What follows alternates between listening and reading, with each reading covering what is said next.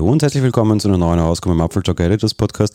Ja, vor ungefähr zwei Wochen habe ich mich bei euch gemeldet und gesagt, wir werden unsere Sommerpause ein wenig verlängern, was ich euch aber auch versprochen habe.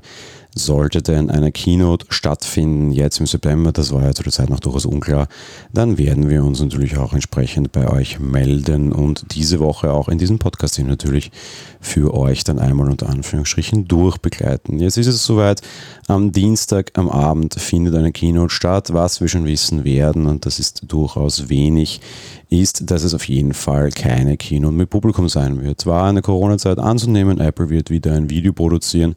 Zugegeben, das haben sehr viele Konzerne in der letzten Zeit versucht. Ich war von der WWDC-Keynote, was ihre Produktionsqualität betraf, äußerst höchst begeistert und das hat sich auch nicht geändert. Wir haben einige Konzerne gesehen, die hier entsprechende Präsentationen hatten und da war ehrlich gesagt relativ wenig. Das war alles immer so ein bisschen awkward, eingespielt fürs Publikum, keine Ahnung was. Apple hat das sehr unter Anführungsstrichen persönlich gemacht, sehr stark durchgestylt, auch wahnsinnig schnell durchgetaktet. So viel Inhalt hat man wie in einer Kino damals so noch nicht gesehen.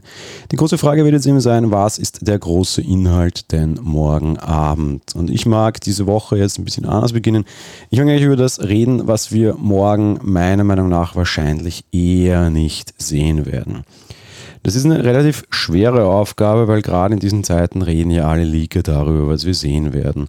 Und interessant war es auch, so wie heuer, aber schon lange nicht mehr, beziehungsweise eigentlich generell sehr, sehr, sehr selten, dass irgendwie alle Leaker sich sehr unterschiedliche Meinung waren, möchte ich jetzt mal sagen.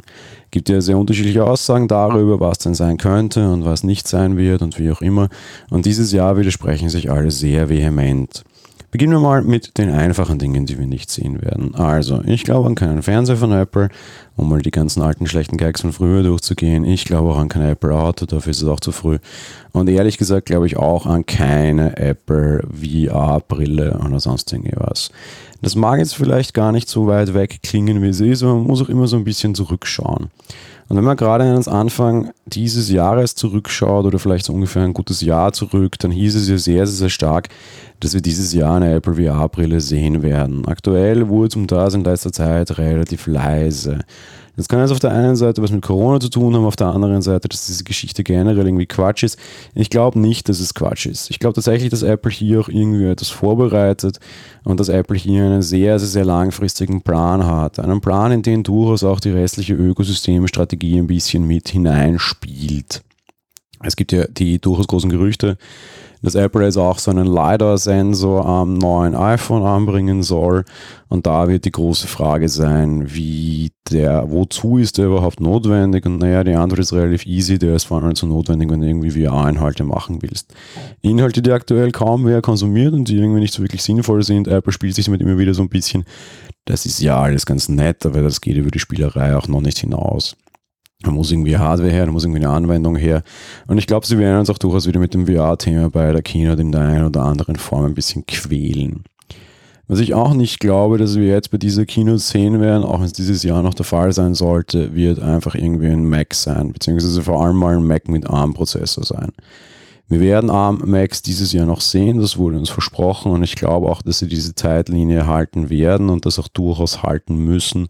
Fakt ist, Apple hat über den Sommer einen sehr, sehr, sehr großen Anstieg an der Börse auch erlebt und gerade sind Anleger durchaus sicherlich ein bisschen unruhig, was die ganzen Geschichten mit Epic und Co. betrifft, die wir in diesem Podcast hier noch nicht thematisiert haben, aber keine Sorge, das werden wir noch da wird es ganz einfach dringend notwendig sein, dieses Jahr mit Hardware zu überzeugen. Auf der einen Seite mit einem iPhone, auf der anderen Seite aber auch ganz sicher mit dem ARM Mac. Der ARM Mac kann eine große Erfolgsgeschichte werden, die sie jetzt beginnen werden müssen zu schreiben.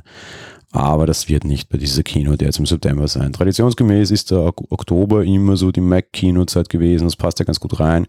Dort kann man dann auf jeden Fall auch den entsprechenden ARM Mac vorstellen. Ich glaube nicht, dass wir das bei dieser Veranstaltung jetzt am Dienstag sehen werden. Das große Fragezeichen in diesem Jahr ist aber ein ganz anderes und ich lege mich mal nicht fest.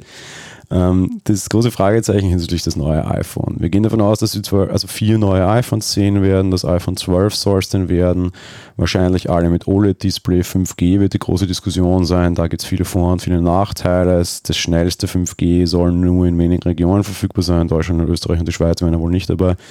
Das ist alles irgendwie so ein bisschen schwierig. Und die große Frage ist, jetzt sehen wir es jetzt im September mit der Ankündigung, dass wir es im Oktober erst kaufen können. Verschiebungen wird es geben, das hat zwar auch schon geheißen.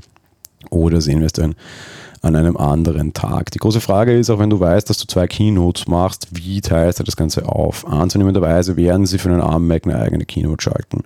Das heißt, wir werden im Oktober ziemlich sicher noch eine Keynote sehen. Die große Frage ist dann, wann du wie was wo aufteilst und was du wie wann zeigst. Ob ich an die Vorstellung des iPhone 12 übermorgen, also morgen glaube, tja, das werdet ihr dann morgen in der Podcast-Folge in der Früh hören. Da rede ich dann ein bisschen darüber, was ich denn glaube, was wir auf der Keynote sehen werden. Insofern ein kleiner Spoiler beziehungsweise ein kleiner Cliffhanger. Also, das war's für diese heutige Folge. Wir hören uns dann morgen wieder. Bis dahin. Ciao.